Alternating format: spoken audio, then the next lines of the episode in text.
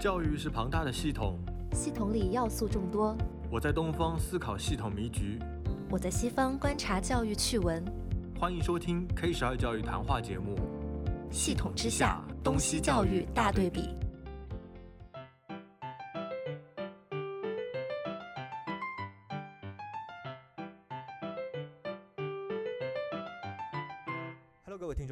好，欢迎再次来到系统之下东西教育大对比之师资篇。在前几期的节目当中，和大家通过课程、家庭教育的角度来探讨了一下东西教育当中的一个差异。这期节目当中的话呢，我们会针对师资这样的一个话题进行一个探讨。我是主播 Reno，我是 Sky。啊，说到师资这个话题呢，相信很多听众朋友呢也对想在国内当老师啊这个话题是有一定的兴趣的。那我现在可以呢以我个人的经历来跟大家讲一讲，要在国内当老师大概是怎样的一个资质。嗯，呃，因为我是啊来自深圳，然后呢，因为我的家人也有在深圳从事呃关于全国招聘老师这样一个工作的职位，所以说呃我，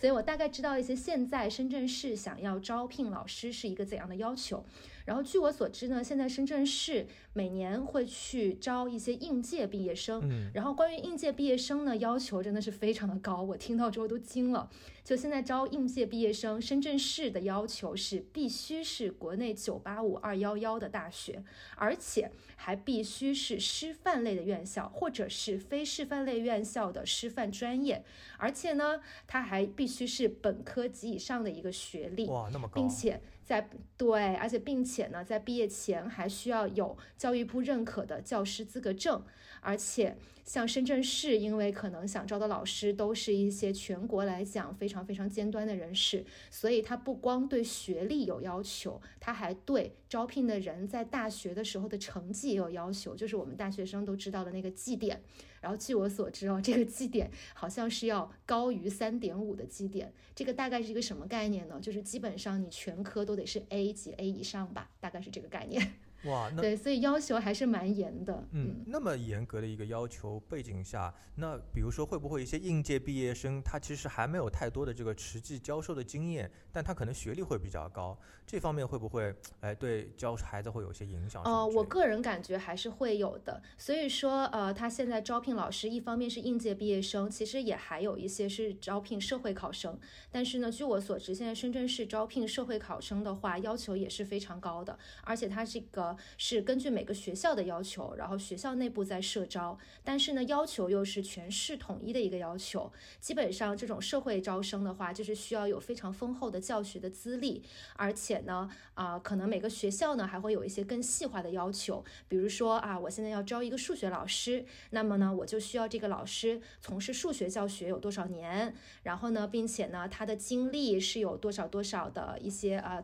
就是资质，班主任又有做多少年，就类似这样。所以现在基本上社招呢也都比较少，然后社招一般开放都都是为了满足一些已经在学校内部做代课老师做了很多年的一些老师，让他们来转正转到体制内来设立的一个招生的一个一个方式。而且现在招生不光是招这个社会考生，还是应届考生，都是既有面试也有笔试。所以刚才 Reno 你提到的说，可能不一定会有很多的经历，可能他学历很高，但是不会教，那怎么办呢？那其实，在这个面试环节里，就可能也会被淘汰下来。嗯，综合听下来的话，对老师的这个要求整体提升了一大截，对吧？是的，这样子其实呃，对学生和家长来说是有更好的一个保障，但是对想要从事老师这一行来说的话，哎，是不是有点像感觉西方的那种教育体系之下，对师资的要求更加的严控了？其实我个人来讲，我是觉得现在呃对老师的招聘越来越严格是一件很好的事情，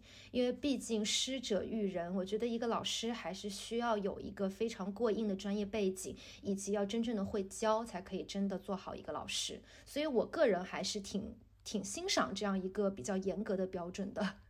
嗯，是的。那我刚才讲到的呢，是我个人了解的深圳市这样一个关于公办学校老师招聘的一些资质的要求。哎，Reno，你是在上海，你对民办学校的这个老师的招聘也比较了解，能不能给大家也讲一讲呀？啊，是这样子的。其实呢，我自己对招聘这块并不是太熟，但是的话呢，有通过一位啊有十二年从业经验的民办学校的招聘岗的在职的一位吉女士啊，因为她说不便透露自己的一个啊具体的信息，那么她给我抖了非常多的一个干货。她说到，就是民办学校的这个老师的话呢，首先不管是中方还是外方，都需要一个叫 TESOL 的一个证书，它的拼法大概是 T E S O L。然后其次，在这个证书的基础之上啊，还可能需要这个 P G C E 啊，包括一个 Q T S 的这样一个证书。这两个证书的话，我去查了一下啊，特别针对这个外籍教师而言呢，啊，它是一个呃英国教育系统下面的一个教师资格的一个认证。那么有了这几个证书的话，对于一个老师他从业而言啊，会有一个比较好的保障。因为呃，刚才那个 Sky 也在节目说了，就是公办学校里面，他对这个教师的呃资质啊，包括他的一个学历啊，有着非常高的一个要求。那么在民办学校当中的话，如何去啊界定这个老师的一个好坏呢？那么就是刚才我提到的三种的一个资质。呃，我还了解到，不管是从公办还是民办啊，其实从二零一七年左右开始就要求来提供这个无犯罪记录一个证明啊，但是有一些呃外籍的。教师很有意思啊，他们的这个护照啊，可能会有是多国籍的这样一个情况，所以呢，还要去分别的去查不同这个护照上面究竟有没有这个犯罪记录。之前在北京有一个呃德英乐旗下的一个老师，他可能之前被查出来有一些前科，然后在学校的话也有一些呃不太好的一些负面的这个行为，当时就引起了一波的这个舆论。大家想，为什么说这个外籍教师啊能够还有资格去从业啊？可能就是这个原因啊。是的，我觉得这样子查一下。其实真的非常好。其实我现在在澳大利亚，在澳大利亚的话，只要你是从事任何的岗位，只要是和孩子有关。不管你是老师还是什么，就哪怕你只是在这个学校做一个不直接接触孩子的，不是直接教学的岗位，但是只要你要和孩子打交道，我们都是需要有一个叫 Blue Card，就是一个蓝卡。然后呢，这个蓝卡的申请就是全都是自费申请，但是这个蓝卡说白了就是一个背景调查，就是他会调查你所有的犯罪记录，然后你在本国的一些呃基本的情况。这样，我觉得这个还是非常有必要的，是保护儿童一个非常好的一个一个那个政策上的保障。对对，非常的在点。那不管是这个学校的从业人员，甚至我觉得其实衍生到这个育婴嫂啊，都应该有这样一个背景的一个调查啊。对的，对的。对我们说回来，就是除了呃无犯罪记录证明之外的话，总体而言呢，就是。近五年来进入中国的这些外籍教师啊，我也咨询了一下他啊，吉女士告诉我呢，就是一方面他们整个特点是都比较年轻，另一方面的话呢，其实资历都差不多啊，主要不是那种岁数很大的一些这个教师来说的话，他们的这个教授的水平，因为我们看就是在 K 十二教育的话，也就是在国内近五年来说是一个蓬勃发展的一个阶段嘛。那么另外一点的话呢，我也和他咨询到说，哎，那么民办学校的这个老师啊，比公办究竟要去多哪些的这个技能或者说特点呢？那他告诉我说，呃，民办学校的老师普遍要比公办老师呃有一个很大的特点，就是适应能力啊。我想 Sky 在海外的话，这一点肯定也多少深有体会，因为我相信你在海外的话也要适应不同的一个环境，对吧？是的，没有错。因为呢，民办学校肯定也涵盖一些国际类的学校，像这样的学校的话，学生的构成呢也会比较的多元，会有不同的文化背景，甚至不同的宗教背景的学生。那这样的情况下，当然也会更加的考验一个老师他在面对不同的文化碰撞下所能做出的各种反应了。嗯，是我记得印象非常深的一个趣事，就是之前的话，在学校啊有看到一些中方老师和外方老师交流的时候，哎，还会比较有一些内向啊，尤其是当一个老师从公办学校转到民办学校之后，他会发现哇，我身边有那么多不同国籍的这个外籍的教师啊，我不仅要去和他们讨论教学上的事情，我还要进行一定的这个 social，对吧？如果对于公办学校的老师而言，他性格比较内向，那么他可能没法很好的去交流到一些。呃，学科教授之外的一些东西，比如说这个教学活动之类啊，就需要大量的和这个外籍教师进行一个 social，然后再加上这个民办学校里面老师的国籍的多元化啊，导致你要去理解不同的国家的教师的一个背景。那么还有重要的一点就是这个英语要非常的这个流利啊，需要和这个外教一个进行一个充分的沟通。那最后一点的话呢，这个吉女士还跟我们分享了一点，就是家长如何来辨别这个外教啊。那其实可以通过外教在不同学校的一个口碑来进行一个判断。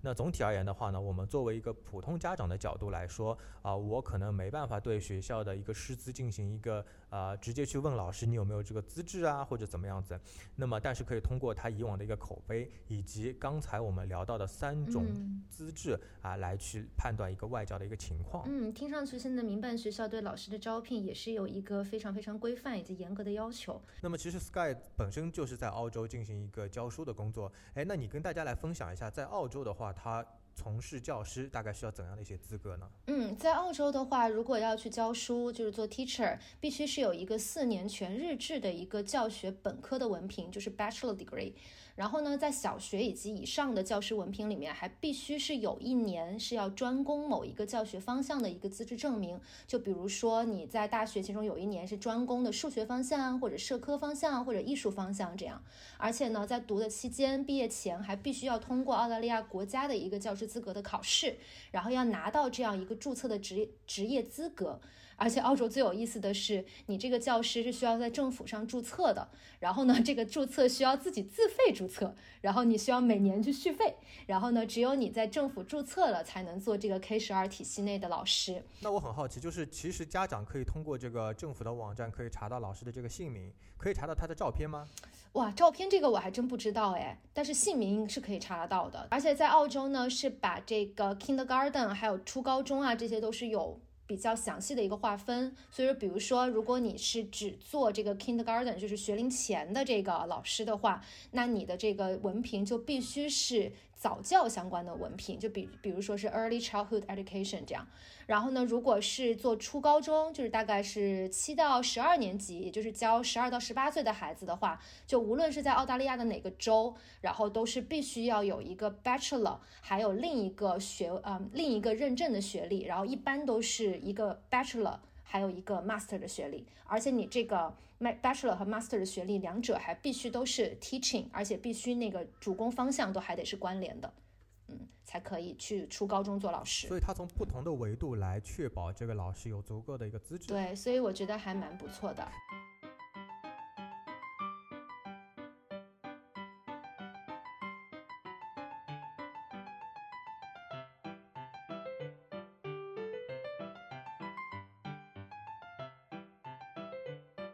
那其实我们教育系统之下，我们一直说师资是非常重要的，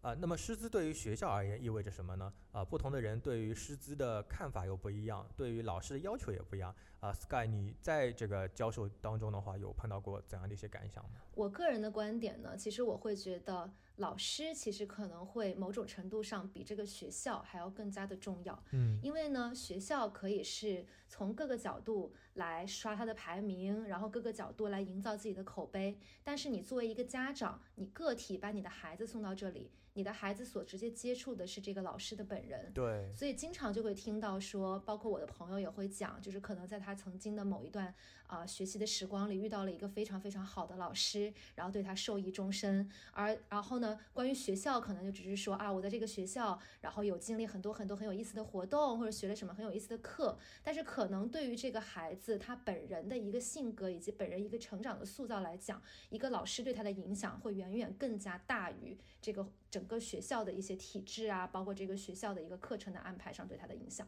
这是我个人的观点啦。是啊，我我也觉得，就是尤其是。当班的这个我们叫班主任啊，因为一个班主任基本上是跟一个学生就是小学五呃小学五年这个一直跟下去的嘛，所以我觉得每一个阶段小学、中学、高中的这个主班的班主任非常的重要。当然学科老师他可能教完了之后，他只了解学生的一个学科方面的能力，所以班主任这点我还是蛮看重的。是的，就像咱们古语也说：“师者，传道授业解惑矣。”传道是排在第一的。这个道是什么呢？我个人的理解就是，不光光只是说您学习到的这个知识本身，更多的还是一个为人处事，一个生在这个世间的一些道理，一种真正的言传身教的东西。而这种东西是你这个课程安排以及这整个的教学体系上没有办法直接给到学生的。而这些东西都是需要这个老师本人的一种，我们可以说是人格魅力也好呀，或者是一些教学的方式也好呀，通过这样的一些很潜在的一些东西、一些价值观来传递给每。一个学生的，就像你之前提倡到的这个言传身教一样，对吧？对，就像我之前总提到言传身教，我们总是会把它关联到家庭教育，但是其实对于老师来讲，当然也是言传身教。对，没错。哎，那你在这个以前学生时期的话，有没有印象当中比较好的老师，或者说哎让你特别讨厌的老师，跟大家分享一下呢？哎，我觉得这个话题说出来，可能很多听众朋友也都会想到自己的一些回忆吧。我觉得在我们的成长当中，对我觉得在我们的成长当中，肯定都会遇到一个让你觉得啊这个。老师真好，也可能一个老师就是你想起来就觉得啊，我真讨厌他这样的一个情况的存在。那我现在就讲讲我个人的一些经历吧。我个人来讲，我觉得我是比较幸运的那一那一种孩子，就是我一直遇到的一些老师，而且是在我人生很关键的节点上，我遇到的好几位老师都是非常非常。嗯，好的一些老师，一方面是他在知识的教授上是可以让我真正学到东西，这当然是很基本的一个要求。另一方面是这些老师他本人在一些做人方面，以及他的性格，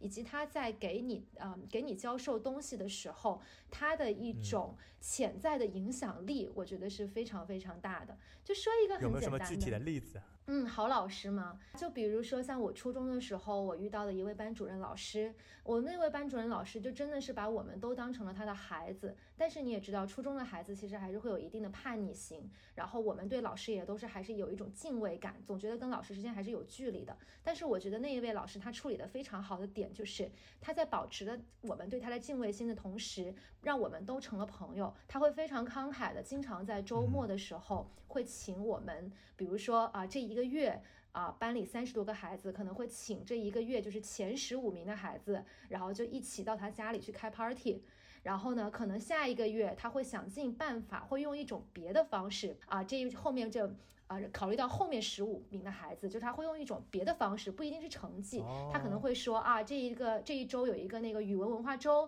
然后在这个语语文文化周里面贡贡献很大的这些孩子，然后呢，这个周末也到老师家里来开 party，而那个十五个孩子可能就刚刚好就是你前一前一个月你没有去邀请到的孩子，就是他会用他的方式让所有的孩子都能得到照顾，并不会让人觉得说好像我老师就特别特别喜欢谁，然后我我可能成绩差一点。我在这个班就也不不会被老师喜欢，而且他会用这种开 party 的方式，就是也会拉近我们每个学生跟老师之间的一个距离。嗯，然后呢，也会让我们都很开心。你们那个时候开 party 玩一些什么呀？听上去很欢乐呀。哇，现在现在现在想一想，就觉得真的还是经济实力决定上层建筑呀。因为我突然想起来，我们那个老师家的房子特别特别大，所以他家有一个特别特别大的类似像电影院那样的一个厅，你知道吗？哦。然后我们就可以所有人去他家就可以看个电影呀，然后就噼里啪啦一块吃东西啊，帮老师一起在厨房里烤蛋糕呀。就无非小朋友不就这样就已经很开心了。哇塞，你这个这个 阶层有点有点有点高级啊！那个时候就开始烤蛋糕了，暴露了暴露。但是其实这么想想，没有没有，其实这么想想，我也就是在深圳很普通的公立公立的学校出那个毕业的孩子呀，就只能说是我们这个老师他可能经济实力比较强，加上他的一些观念和理念比较的超前吧。呃，而且他那个时候也有一个刚生了，也不是刚生，就是有一个还在上幼儿园的孩子。然后呢，他的孩子呃性格比较内向，所以我觉得对他来讲，他也会想让他的孩子能够经常接触到不同的人，让他也能够更加活泼起来。我觉得其实这个也是老师他也很希望看到的一个，很希望达到的一个目的吧。对，因为我对他女儿也，我对他女儿那个小宝宝也很有印象，至今都还有印象。嗯，也有可能是召集这帮孩子去给他孩子开 party。哎，不不不，我我想的太太坏了。但是是多赢，没有没有。但是我觉得这个这个做法，终归来讲是最后造成的一个，最后最后都是一个很多赢的一个，嗯，很多赢的一个成果吧。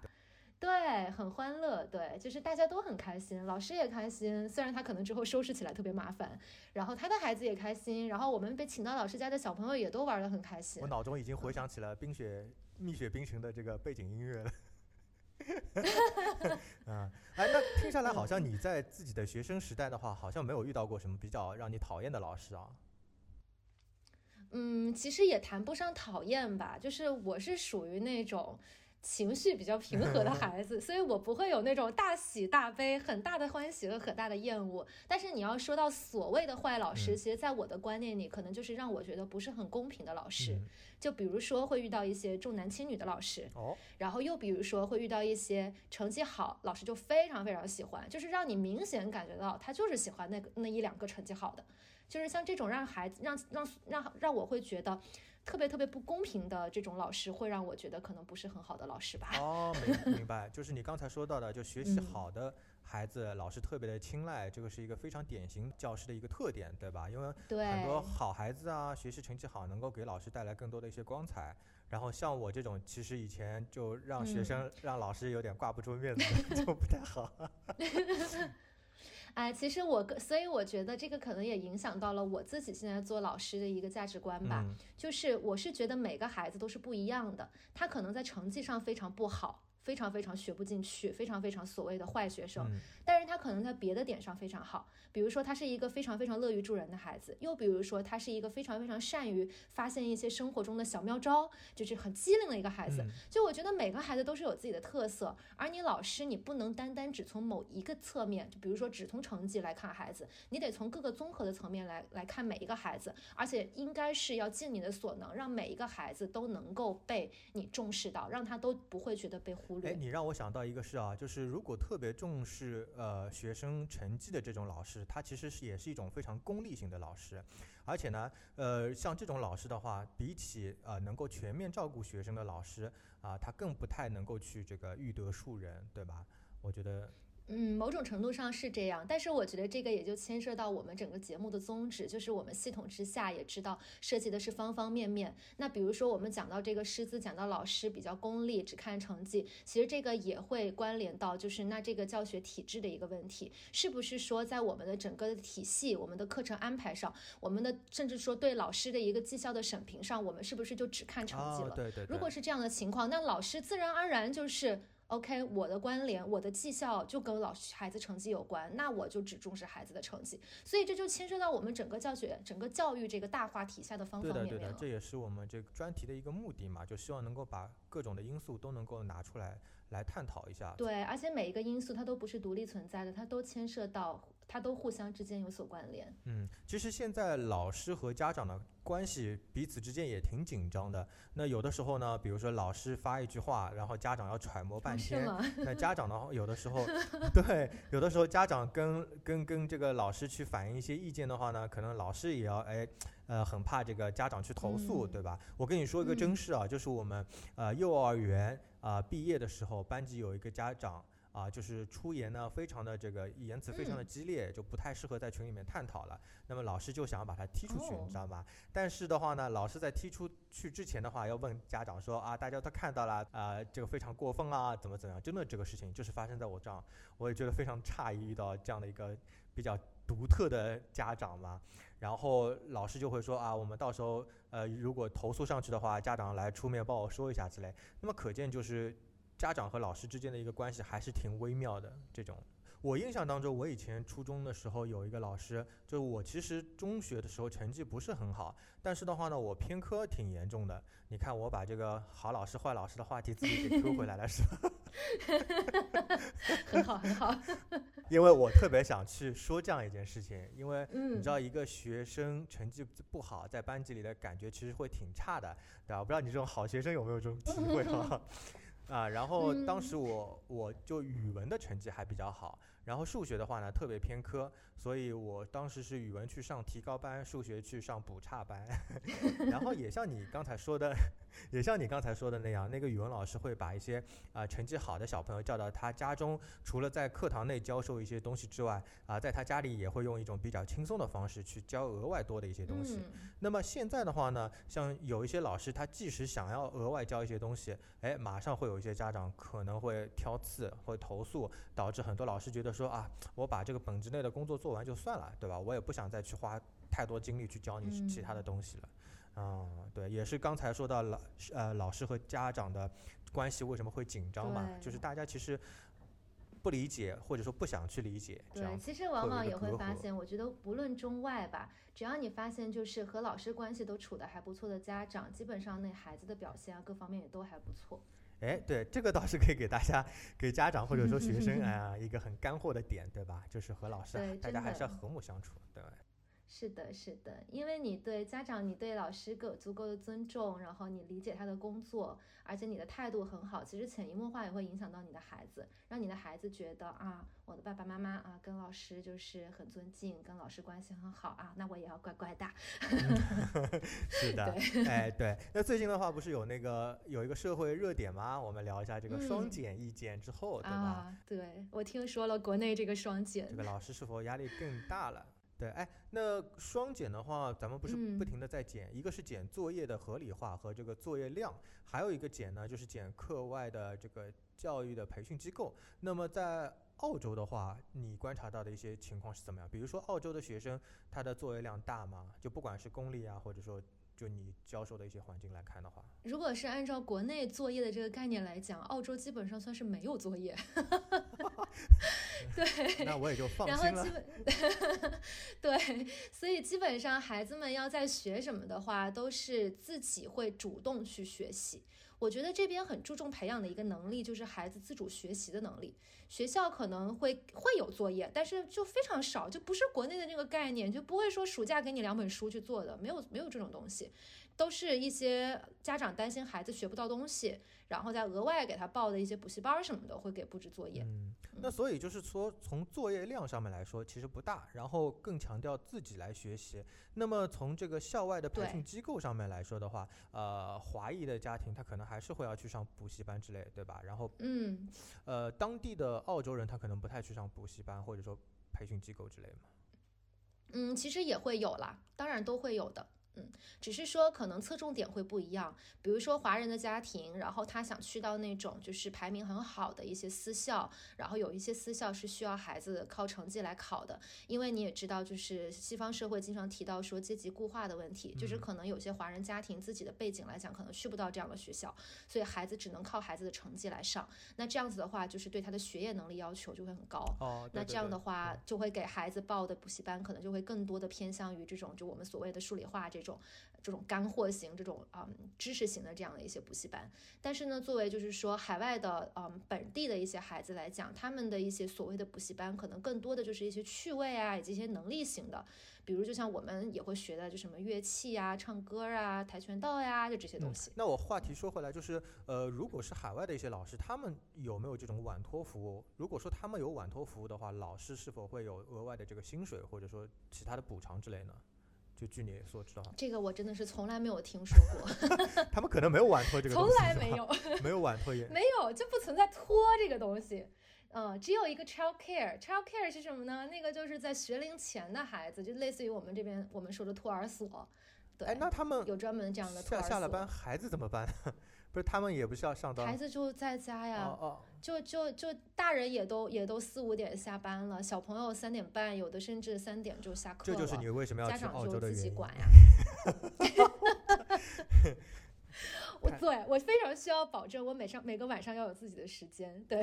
太美好了啊！不过这个倒也让我想到，就现在国内来说，如果你是做一个老师的话啊，他也是差不多下班会比较早。那这样子的话，作为老师这个职业，也有更多的时间能顾及到自己的孩子，这个倒是真的。嗯，对。确实，所以其实，在国内做老师也是一个既稳定又能相对比较自由的一个职业，还是挺好。对，关键还能够照顾到自己的孩子嘛，就很多老师其实也都是这样子来想的。那其实我们知道，东方的教师和西方的教师，他们在呃教授的理念啊和这个职业的呃思维上面，还是有一些不同的差异的。那就 Sky，你这边观察到有哪些呃比较让你印象深刻的点？嗯，其实这个话题也还是涉及到一个东西方价值观的一个碰撞吧。我觉得东方的老师就是还有也涉及到这个教学体系的一个问题。像咱们中国可能都会有非常非常详尽的一个教学大纲，然后以及一些每一个阶段都有一个大的考试，比如。比如说小升初、初升高、高考，所以针对这样大的考试，才能决定孩子前途的考试，那自然也会有非常详尽的大纲。所以那老师的教授肯定就是依照着这个大纲，最终的目的是为了让孩子能够考到更好的学校也来进行教学嘛。但是西方这边就不存在这样一个就是所谓的升学压力吧？可能某种程度上来，讲，不存在这样一个大的环境，一个升学压力的大的这个考虑。所以说这边的老师的在教授。也会跟着他们的教学大纲在走，但是在观点上呢，就会更加的，我觉得会更加的活跃吧。就比如说，会更加的注重一些实操，注重一些实际的动手能力啊这些，而且也会更加注重每一个个体的发展。就是它是一个比较不太硬，对，不应试，完全不应试，会非常的接纳每一个个体孩子的一个个体发展。嗯。我这边的话呢，之前有查过一些这个资料，就是看起来就是国外的老师的话，他比如说你要去联系老师，你首先不会通过自己私人的方式说，哎，老师我们加个微信这种，对吧？然后其次的话呢，他会留给你一个邮箱，然后你通过啊这个邮箱或者学校去预约这个呃外籍的这个教师啊，这是在国外的一个情况。包括还有一点我觉得挺有趣的，就是他们在英国那边，如果你老师的这个呃合同的话，它是一个永久性的合同。对，其实不光是英国吧。我个人观察来讲，我觉得全世界范围来讲，基本上教师、老师这个行业都是相对稳定的。就对比其他的职业来讲，我最近有跟一个法国的老师有在聊天，然后我就了解了法国那边的一些呃关于教育的东西，我觉得还蛮有意思的，可以跟大家分享一下。就是在法国那边哦，他们小学他们的小朋友，就小学的小朋友叫老师都不是叫老师的，他那个词好像叫什么 matrice，就这个词在法语里意思呢，大概就是类似于像是。保姆或者是 carer 就照顾你的人这样的一个感觉，都不是叫您，都不叫老师什么什么老师您什么的，用的是这样的一个词。而这个词在他们法语的词性里面呢，它并不是一个尊称，它相当于是一个评级的。因为就相当于这个人就是来照顾你的，而且在他们的小学是这样的，他们的小学的老师张阿姨、王阿姨，哎，类似于这样子啊。而且他们这个老师就是小学的老师呢，还都不是说分科的，他们在法国的小学都是一个老师，就一个这个 matrix 是带一个班所有的课，然后就包班制，对对对，包班制。而且这个老师不光包所有的课，可能还会啊体体恤到一些孩子日常的一些生活上的所需，就是会让孩子就是在小学。这个范围内，甚至之前就是对老师的这个感觉，就是说啊，老师就是会负责我所有的学习，甚至我在学校可能哪儿磕了碰了呀，我不高兴了，我老师都要照顾到我的情绪。但是呢，到了初中，他们就会有一个大转变，就是到了初中，他们就不是没有这个 mattress 了，就是老师了。所以就会造成，因为我朋友是就是在初中做老师嘛，他就会经常遇到这样的情况，就是很多的孩子他这个观念就还没有转变过来，而且不光是孩子的观念没有转变，很多家长也没有转变过来。然后因为到了初中，老师的这个概念就是我作为老师，我就是在课堂上教授你知识，给你布置作业，你课后那些事情我是不会管的。但是呢，他们那些孩子还有家长，可能刚上初一，甚至有的到初二，还没有把这个观念转变过来，然后就会经常会有小朋友，比如说就是在课上故意制造一些闹那些一些噪音啊什么的，来故意来博得一下你的关注呀。然后又比如说哪里磕了碰了，在课上就不高兴啊，大哭呀什么的，就是他们会对老师还是有一个期待，就是要让老师对他的情绪上能有一定的照顾。但是，嗯，其实理论上来讲。到了初中，有了真正的 teacher 老师这个概念的时候，跟他之前在小学的时候接触的那个 matrix 那种老师其实是不一样的。而且我朋友也说，他们法语其实也会分那个敬语和普通语嘛。他说他也会经常遇到一些小朋友，就是。就是会给他用的语言就会非常非常的不礼貌，就用的就是很普通，甚至有的会有一点粗鄙的语言，就并没有用到配用，对，并没有用到那种对老师应该有的尊称，所以经常就是我跟他聊天的时候就会感觉到，就是哇，在法国当一个公立学校的老师真的太惨了，所以也给各位听众朋友们提个醒，大家尽量不要去法国当公立学校当老师。